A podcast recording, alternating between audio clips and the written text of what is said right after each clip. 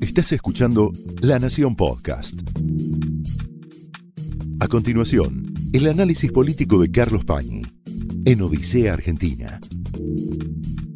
Muy buenas noches, bienvenidos a Odisea. Vamos a empezar asistiendo a un audio, una declaración del actual presidente Alberto Fernández en un momento en que todavía no era presidente.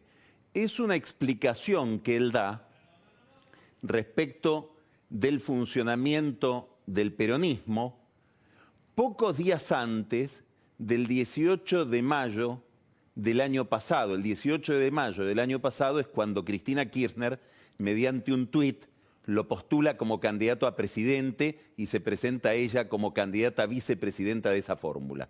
Unos días antes, Alberto Fernández realizaba conjeturas sobre la posibilidad de que Cristina Fernández no fuera ella la candidata, sino que ungiera a alguien, terminó siendo él ese alguien, y fíjese cómo interpretaba esa escena o esa posibilidad. Escuche, son 30 segundos. Quiero ser franco, o Cristina es candidata o Cristina se va a su casa. Porque lo que no podemos hacer es volver a recrear eh, errores del pasado. No, yo no tengo ganas de que el poder esté en Uruguay Juncal y en la Casa de Gobierno haya un títere. No quieren un campo. claro, al que Cristina le prestó los votos. Eso yo no lo quiero. O Cristina es candidata y se hace cargo de lo que viene, o Cristina libera todas las fuerzas y deja que cada uno haga lo que quiera. ¿Se entiende? Sí.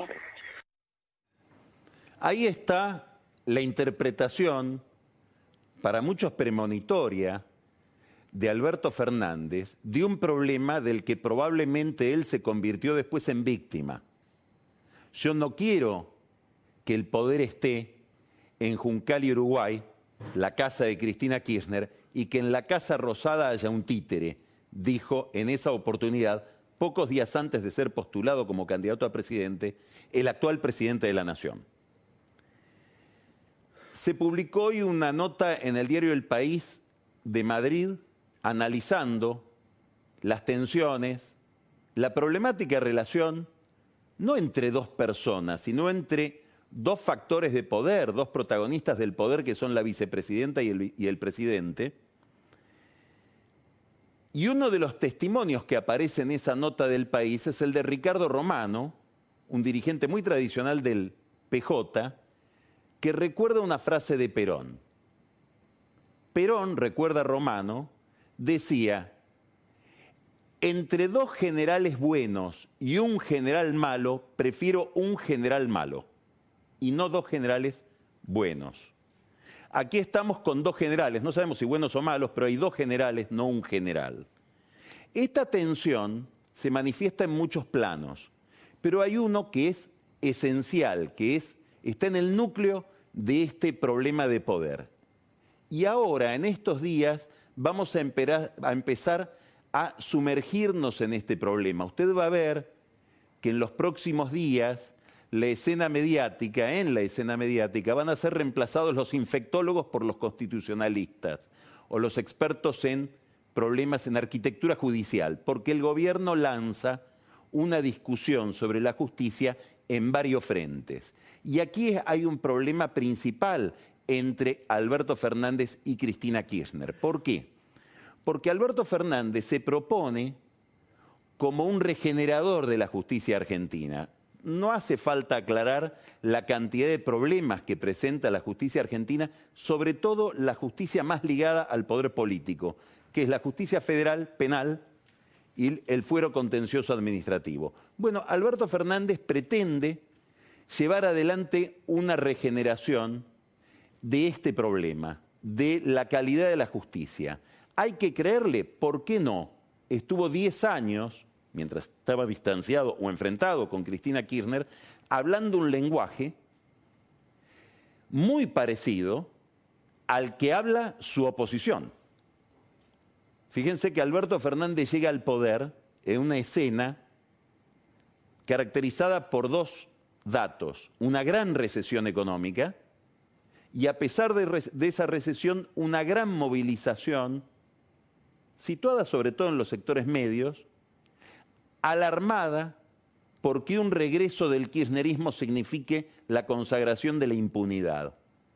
Ese dato Fernández seguramente lo capturó, seguramente lo interpeló, porque él venía encarnando ese discurso y porque además tiene en su entorno más estrecho, más directo, personas que han sido a lo largo de su carrera política muy virtuosas en relación con el problema de la calidad institucional y de la calidad judicial. Nombro a dos, no son solo dos, nombro dos, Vilma Ibarra y Gustavo Vélez. Por lo tanto, no hay por qué dudar de que haya un impulso dentro del gobierno en favor de la calidad de la justicia y de una especie de restauración de esa calidad, sobre todo en los tribunales que tienen más que ver con el juicio de los casos de corrupción. El problema es que al mismo tiempo que Fernández le prometió a la sociedad argentina esa regeneración, también tiene la presión de Cristina Kirchner, que está interesada, y se lo planteó a Fernández hace unas semanas en una larguísima reunión que tuvieron un jueves, en que se cierren sus causas, que ella cree son causas inventadas, a pesar de la montaña de pruebas y de indicios que hay sobre corrupción en los 12 años o durante los 12 años de imperio kirchnerista. Entonces Fernández está entre dos promesas, lo que le promete a la sociedad y al electorado y lo que le prometió a Cristina Kirchner. Y esta contradicción es muy difícil de salvar y habrá que ver si esta contradicción no termina minando o corroyendo todo el proyecto de reforma judicial que él piensa impulsar.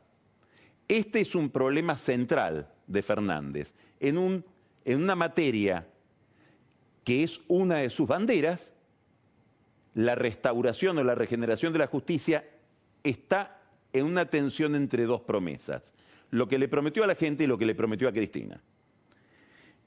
En estos días se va a enviar el proyecto de reforma judicial al Congreso esta contradicción, esta dualidad, es la que impidió que esto se haga rápido. Por eso se demora. Alberto Fernández le planteó hace 15 días a Horacio Rodríguez Larreta, en una parte de las conversaciones que tienen casi exclusivamente ligadas a la pandemia, que a él le gustaría tener un acuerdo político con la oposición para procesar esta reforma judicial. Hoy al mediodía, en una entrevista eh, muy interesante que le hizo María Laura Santillán por radio a Rodríguez Larreta, Rodríguez Larreta dijo, nosotros estaríamos dispuestos a apoyar esa reforma judicial siempre que no signifique que van a apuntar jueces para perseguirlos hay un tema entre justicia y relación con la oposición. Entre otras cosas porque Cristina Kirchner en aquella reunión no solo pidió que le cierren sus causas judiciales, pidió que le abran causas judiciales a la oposición y sobre todo a Macri. Acabamos de ver en el programa de Luis Majul las declaraciones de Javier Iguacel. Me voy a referir al tema un segundo porque es verdaderamente escandaloso lo que pasó. El juez Canicoba Corral se está despidiendo de su juzgado, se va el 29 de julio porque cumple 75 años, bueno, envuelto en una cantidad de acusaciones que nunca se pudieron despejar en el Consejo de la Magistratura, y decidió, después de aclarar en los medios que él se siente víctima de una persecución del gobierno anterior, al que por otra parte protegió tanto en tantos temas, Canicoba decidió tomarle declaración indagatoria a Iguacel por una causa que tiene que ver con contratos de autopistas. Iguacel pidió ver de qué se lo acusaba, es decir, ver la prueba que habría en su contra, como para oponer una defensa, defenderse de algo. Dígame de qué me tengo que defender. Canicova le explicó que la, la, acusación no estaba disponible porque estamos en pandemia, los papeles están en el juzgado y no fueron digitalizados, no fueron subidos a la red. Por lo tanto, Iguacel no podía saber de qué se lo acusaba, por lo tanto no sabía de qué debía defenderse. Cuando hizo esa, esa, explicación, le dijeron, bueno, pero lo puede ver más adelante. Yo mientras tanto lo proceso, que es lo que hizo hoy. Y usted después ve de qué, de qué se tiene que defender. Pero hay un detalle interesante. ¿Dónde está Canicova en este momento? Aparentemente está en su mansión del country San Jorge. ¿Él habrá visto la acusación? Porque lo que no pudo ver Iguacel probablemente tampoco lo haya podido ver Canicova. Entonces no solamente el acusado no sabe de qué lo están acusando, probablemente no lo sabemos, el juez tampoco sabía de qué lo estaba acusando. Lo procesó igual.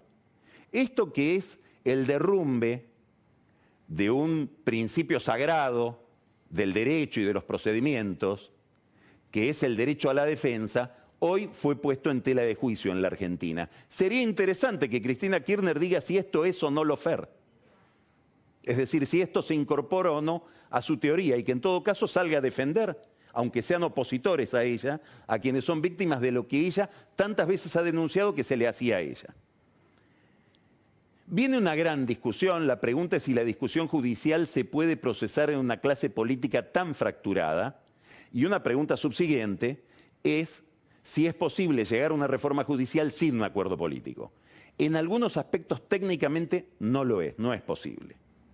¿En qué consiste esa reforma, esta reforma? No lo sabemos, no lo sabemos con precisión. Podemos intuir algunos proyectos, podemos presumir que se van a tratar algunos temas. Por ejemplo, que se va a ampliar la competencia federal a algunos tribunales del fuero nacional, es decir, del fuero ordinario, de los que juzgan crímenes comunes, no crímenes eh, federales, juzgados nacionales de la capital federal. Bueno, hay una cantidad de vacantes en esos juzgados, posiblemente el gobierno podría, al federalizarlos, también cubrir las vacantes, con lo cual podrían tener 30 jueces designados, no sabemos si por este gobierno, porque las designaciones son muy largas. Los procedimientos para designar un juez en la Argentina son eternos. Y es uno de los problemas que presenta la justicia argentina y del que después vamos a hablar. Un segundo dato que hay que mirar con atención es un tema muy técnico, importantísimo para la política.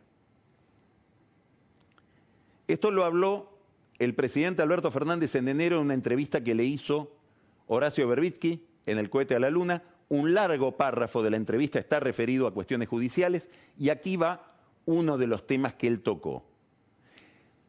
Reformar o modificar el alcance del recurso extraordinario ante la Corte. Dicho de manera más sencilla, la Corte solo debe tratar, como trata habitualmente, causas que ya tienen una sentencia definitiva y es un tribunal de última, última, última instancia, por lo menos en el marco nacional.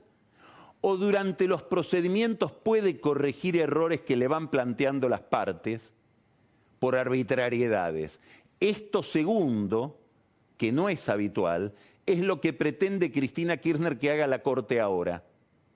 Ella en una causa en la que está muy complicada, o que están muy complicados por lo menos funcionarios de ella, que es la causa de la obra pública, en la que tiene que ir a declarar Iguacel, pareciera que no es una casualidad lo que hizo Canicova con Iguacel, con el papel que Iguacel juega en esta causa sobre la obra pública, que ya está en juicio oral, le reprocha al tribunal oral estar juzgándola sin prueba suficiente y quiere que la Corte intervenga en medio del proceso. Y la Corte en general lo que dice es yo, si tengo que intervenir por irregularidades en todas las causas, no sería corte, sería un tribunal más dentro del proceso. Usted tráigame el, fallo definitivo del tribunal oral y veremos si fue correcta o incorrectamente absuelta o condenada. Bueno, esta discusión que tiene que ver con la capacidad que tiene la Corte para intervenir en el proceso es crucial en la, situación penal de la vicepresidenta y es una de las materias que podría incluir esta reforma judicial que está mandando el gobierno al Congreso. La tercera, a ver, el tema anterior, lo del recurso extraordinario, tiene que ver con algo que probablemente no haya quedado claro. Tiene que ver con la velocidad con que Cristina espera que le cierren las causas. Tiene que ser durante este mandato. Preferentemente antes de las elecciones del año que viene que no están tan aseguradas para nadie. Salió una nota en Infobae hablando de la posibilidad de un indulto, de que ella querría un indulto y que Alberto Fernández se niega. Bueno, la vicepresidenta está enardecida por esa nota, porque ella está segura de que no requiere de un indulto porque se considera inocente y está enardecida porque supone, o por lo menos su entorno supone, que esa idea se filtró desde la Casa Rosada. No necesariamente Fernández, pero probablemente gente muy cercana a Fernández. Federalización de algunos juzgados de la capital, revisión del papel de la Corte en los procesos judiciales, tercero, ampliación del número de jueces de la Corte. Acá lo que vamos a ver es algo muy parecido a lo que sucedió a partir del año 2009 con la ley de medios. Una gran reforma de toda la arquitectura de los medios en la Argentina, con comisiones, debates, intelectuales de una y otra especie discutiendo todo lo que se puede discutir en la teoría de la comunicación para un objetivo, que es desarmar el grupo Clarín. Esto fue el centro político de la ley de medios y del proceso que condujo a la ley de medios. Probablemente lo que estemos ahora esperando o lo que puede llegar a pasar, no sabemos, es la creación de una comisión que va a discutir muchísimo la ampliación del número de jueces de la Corte. Es muy interesante volver al 22 de noviembre del 2006. 22 de noviembre del 2006. Ese día sesionó el Senado y ese día la senadora Cristina Kirchner propuso la reducción del número de jueces de la Corte, mantenerlo en cinco. Y se vanaglorió de la virtud que había en eso, en que un gobierno que podía ampliar el número de jueces porque se producían vacantes se negaba a hacerlo. Y es más, no solamente se vanaglorió de que el gobierno de su esposo, estamos hablando del 2006, no aspiraba a ampliar el número de jueces, sino que lo mantendría en cinco, y además vilipendió a los radicales porque en el Pacto de Olivos se habían hecho canje de jueces en la Corte. Bueno, ahora vamos por otro lado, ahora volvemos a la idea de ampliar el número de jueces, también seguramente defendida por la vicepresidenta, ahora a cargo del Senado, en contra de lo que había opinado en el año 2006, hace 14 años. También en el diálogo entre Fernández y Berbitsky se habla de este tema y Alberto Fernández habla de la posibilidad de estudiar la ampliación de la Corte, pero sobre todo de crear salas que se especializan en distintos temas en la Corte. Esto fue una idea que varias veces apareció en la Argentina. Creo que la última fue con Arturo Vilia. Nunca se puso en práctica la idea de que haya salas que se especializa en distintos temas y hay quienes creen que en este detalle se esconde también una trampa. ¿Por qué? Porque yo puedo proponer los mejores jueces para ampliar la corte y basta con que tenga un par de penalistas para que domine la sala penal, las demás se las regalo, y dominando la sala penal manejo todo el problema de administración de justicia en materia de corrupción. O sea que en esto de armar salas, que puede ser muy razonable desde el punto de vista aséptico de cómo hay que administrar justicia y cómo hay que administrar la Corte, se puede esconder también el detalle, y dicen que el diablo se esconde en los detalles, de pretender manipular la justicia penal a partir de dominar un par de cargos nomás en una Corte Suprema ampliada. Hay un aspecto de toda esta reforma que, o de toda esta iniciativa judicial, por decirlo de otra manera, que requiere de dos tercios del Senado y que no puede pasar sin un acuerdo con la oposición. Es la designación del Procurador General de la Nación. Es el jefe de los fiscales. El gobierno quiere llevar ahí al doctor Daniel Rafecas, que es un juez federal. Necesita el acuerdo de la oposición. En este clima en que estamos viviendo, ¿se puede dar ese acuerdo? Hasta ahora pareciera que no. Es importantísimo el tema y plantea otra paradoja el jefe de los fiscales tendría un poder enorme. ¿Por qué? Porque hay una reforma de los procedimientos en la justicia que implica que las causas las van a llevar adelante, por lo que se llama el sistema acusatorio, los fiscales, no los jueces. Si uno quisiera perversamente manipular la justicia, tendría que tener fiscales amigos, más que jueces amigos. Bueno, en esta perspectiva, en este contexto, la designación del Procurador General de la Nación es estratégica para garantizar favoritismos o para garantizar imparcialidad. Esa es una cuestión que tendrán que discutir. En el contexto de toda esta discusión institucional aparece otro tema en el Consejo de la Magistratura. Graciela Camaño, que es una diputada ligada a Roberto Labaña, independiente por lo tanto del macrismo y del kirchnerismo, está al frente de la Comisión de Selección de Jueces. Y dentro de su trabajo se encuentra con que hay que decidir unos traslados de jueces. Por lo que hablábamos hoy, la dificultad de designar jueces, las demoras, etcétera, la justicia argentina está cubierta en muchos tribunales, lo explicó el lunes pasado a Capas Rodríguez Niel, por jueces que no son los jueces naturales de ese juzgado, que sería lo ideal, un juez que gana un concurso y ejerce la justicia en un juzgado del cual es, entre comillas, dueño.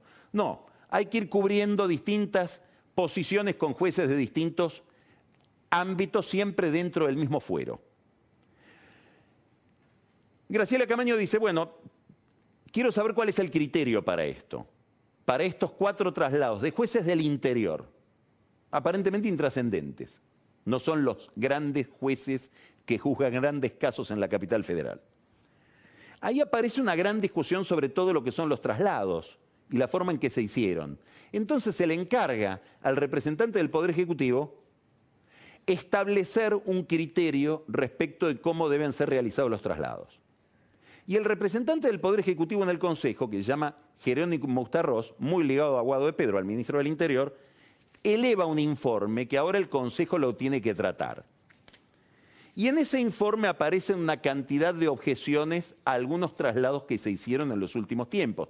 Muchísimos traslados. Aparece una lista donde categorizan las distintas deficiencias que tienen esos traslados según violan distintos principios reglamentarios o del Consejo de acordadas de la Corte que regularon esta materia. Y ahí aparece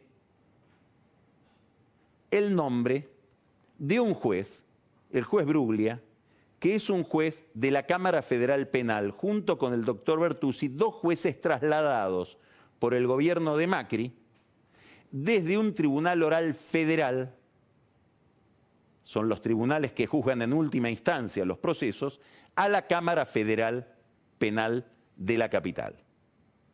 Son los jueces por los que pasaron las causas más importantes del kirchnerismo, pero sobre todo una, la causa de los cuadernos, que enardece a Cristina y a su grupo. Bueno, aparentemente Ustarroz encontró deficiencias en la designación de estos dos jueces. No deficiencias que tengan que ver con lo que regula la Corte, respecto del traslado de jueces, sino deficiencias que él encuentra en relación con las reglamentaciones del Consejo de la Magistratura. Lo cierto es que asoma acá la idea de reemplazar a estos dos jueces. ¿Cómo se va a hacer esto jurídicamente? Es todo un misterio, va a ser materia de una gran discusión, va a ser una discusión como la de los epidemiólogos, por eso decía que se van a reemplazar los epidemiólogos por abogados constitucionalistas o procesalistas. Habría que llamar de nuevo a concurso Habría que mandar los pliegos de ellos al Senado, donde gobierna Cristina. Habría que ir por el fuero contencioso administrativo, que aparentemente sería lo más correcto para impugnar la designación de estos dos jueces.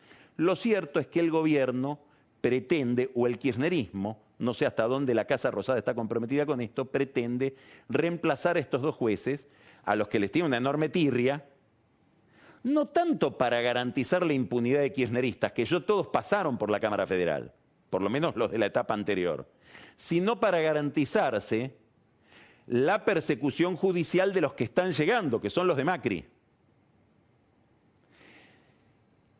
Este es el problema central. ¿Podemos pactar un consenso sobre reglas o el sistema penal federal es un sistema que se comporta como un arma arrojadiza de un grupo político contra otro a medida que los gobiernos van pasando? Gran signo de interrogación. Lo cierto es que ahora en el Consejo de la Magistratura se inicia toda esta discusión. Este es un problema entonces central en el corazón del oficialismo. Todavía no están cerradas las causas de Cristina Kirchner, es difícil cerrarla y no vaya a ser que lo saquen a Bertuzzi y a Brulia de la Cámara Federal los devuelvan al Tribunal Federal Oral y ahí se encuentren con Cristina y termine Cristina teniendo un problema con ellos al final de la carrera, de la carrera procesal. Lo cierto es que esto no se reduce la atención solamente al campo judicial, la vemos reproducirse también en muchos otros aspectos de la administración. Esto ha hecho que se forme dentro del oficialismo una especie de mesa de coordinación que se reúne a comer todas las semanas, de la que participa el presidente Alberto Fernández, el jefe de gabinete, Santiago Cafiero, el presidente de la Cámara de Diputados, Sergio Massa, el presidente del bloque oficialista de diputados, Máximo Kirchner, y Guado de Pedro, el ministro del Interior. Aquí intentan coordinar, todavía no se ven demasiados efectos de las reuniones, la agenda oficial hacia adelante. Hay quienes creen que es insuficiente esa coordinación, esto lo escucho entre gente de la cámpora, y dicen, no, no, para coordinar bien todo hay que ponerle un nuevo jefe de gabinete, Alberto Fernández. Y muchos creen que ese jefe de gabinete tendría que ser Sergio Massa. ¿Le hacen bien o le hacen mal con esta propuesta a Massa? ¿A Massa le sirve ir a involucrarse con el Poder Ejecutivo y abrazarse a Fernández? ¿O prefiere estar en la línea sucesoria presidiendo la Cámara de Diputados? Dicen que los que proponen esto lo quieren a Massa. Yo dudo. Lo cierto es que todavía no se ve la coordinación, salvo en algunos temas. Por ejemplo, Massa en combinación con Alberto Fernández, no sabemos hasta dónde con Máximo Kirchner, subrayo Alberto Fernández, tiene un interés extraordinario en que se trate cuanto antes la moratoria impositiva y que dentro de esa moratoria impositiva se conceda por primera vez la moratoria impositiva a empresas quebradas, en una cláusula que tiene nombre y apellido, Cristóbal López. Las empresas de Cristóbal López quebraron, tiene una monumental deuda con la FIP, y esto le permitiría entrar en un plan de pagos con la FIP, con lo cual se correría la FIP del concurso, de la quiebra, y López podría pactar con los otros acreedores de manera mucho más fácil y volver a las pistas. Esto que es un traje a medida para un empresario muy ligado no solo a Cristina Kirchner, a Alberto Fernández, tanto que le pidieron a Fernández que muestre si quiénes son sus clientes o quiénes han sido sus clientes como abogado para ver si está López, va a ser motivo de escándalo, obviamente, esta semana. Más está buscando los votos. Hay un sector de los diputados de La Baña que no quiere votar este traje a medida o este indulto fiscal para Cristóbal López. Hay otro sector ligado al mismo grupo, encabezado por diputados de Córdoba, probablemente por presión fiscal del gobierno sobre el gobernador Schiaretti, que estaría dispuesto a dar los votos, diputados de Misiones que también, algún diputado mendocino, Juntos por el Cambio se niega, va a ser un control muy interesante de votos que Mazza lo quiere tener para esta semana inclusive. Sesionar esta semana y regalarle este traje a Cristóbal López, que por supuesto, no va a ser presentado como un traje a medida para Cristóbal López, sino como una moratoria muy necesaria en este momento de pandemia y de recesión. Después vamos a hablar con el doctor Iván Sasovsky acerca del tema impositivo. Hay además, en este contexto, un problema, como sabemos, de administración económica y de discurso económico. Doy solo un detalle para ilustrar de qué estoy hablando el presidente Alberto Fernández fue a decir, nada menos que en el Financial Times, que a él no le gustan los programas económicos. No le gusta tener programas económicos. Ahora el próximo paso sería que en eh, eh, la izquierda diario o en prensa obrera anuncie una flexibilización laboral. Digamos, yo no sé quién lo asesora en materia de comunicación, pero ir a decir al diario de finanzas más importante del mundo que uno no quiere programas económicos en medio de la negociación de la deuda probablemente no sea la estrategia discursiva más interesante para un gobierno con enormes problemas económicos. Dentro de este marco general aparece hoy una pésima noticia para Martín Guzmán. Y es que los grandes fondos acreedores rechazaron ya formalmente su última oferta. La última oferta de Guzmán consistía en un valor presente para los bonos de aproximadamente 53 centavos por bono, valor presente. Estos fondos, que son los fondos que tienen la gran parte de la creencia sobre la Argentina, piden 55 centavos. De la primera oferta de Guzmán a esta última de 53 centavos, él entregó en el camino 15 mil millones de dólares.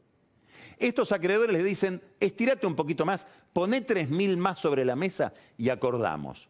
Y además, dejanos abierta la vía de que podamos litigar en tribunales, porque organizaste la parte jurídica de una manera que prácticamente no tendríamos defensa.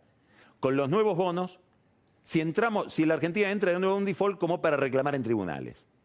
Este reclamo jurídico es muy importante, es el que está haciendo fracasar una negociación que venía siendo exitosa de la deuda en Ecuador, donde están los mismos actores que en la Argentina. Hay que seguir el tema ecuatoriano con el tema argentino casi en paralelo, porque uno ilumina al otro. Bueno, ¿qué quiere decir esto? Que la Argentina está más cerca, no del default, de no salir del default en el cual se encuentra. La Argentina ya está en default, entró en mayo.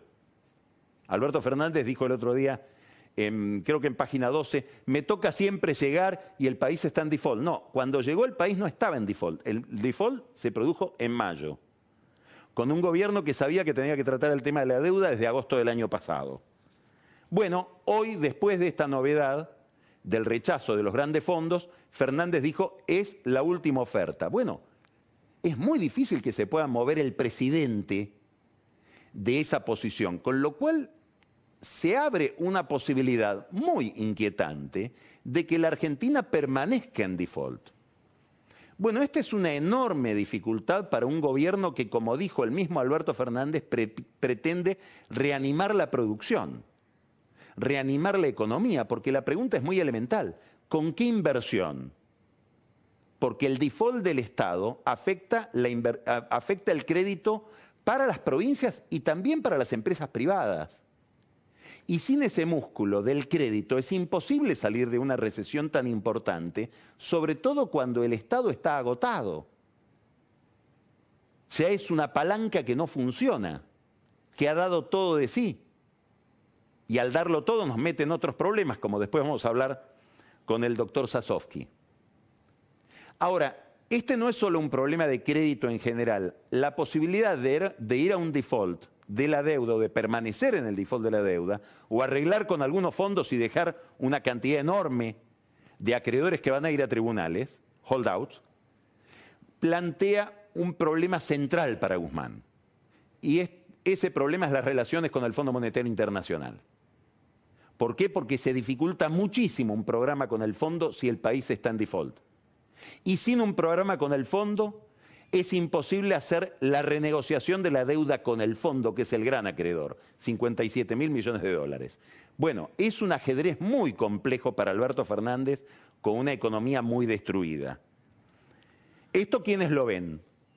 Lo ve Massa, que ya armó un equipo de economistas propios, donde está Martín Redrado, donde está Miguel Peirano, donde está Diego Bocio, donde está Gabriel Delgado, miran al Poder Ejecutivo, miran al cargo de Guzmán.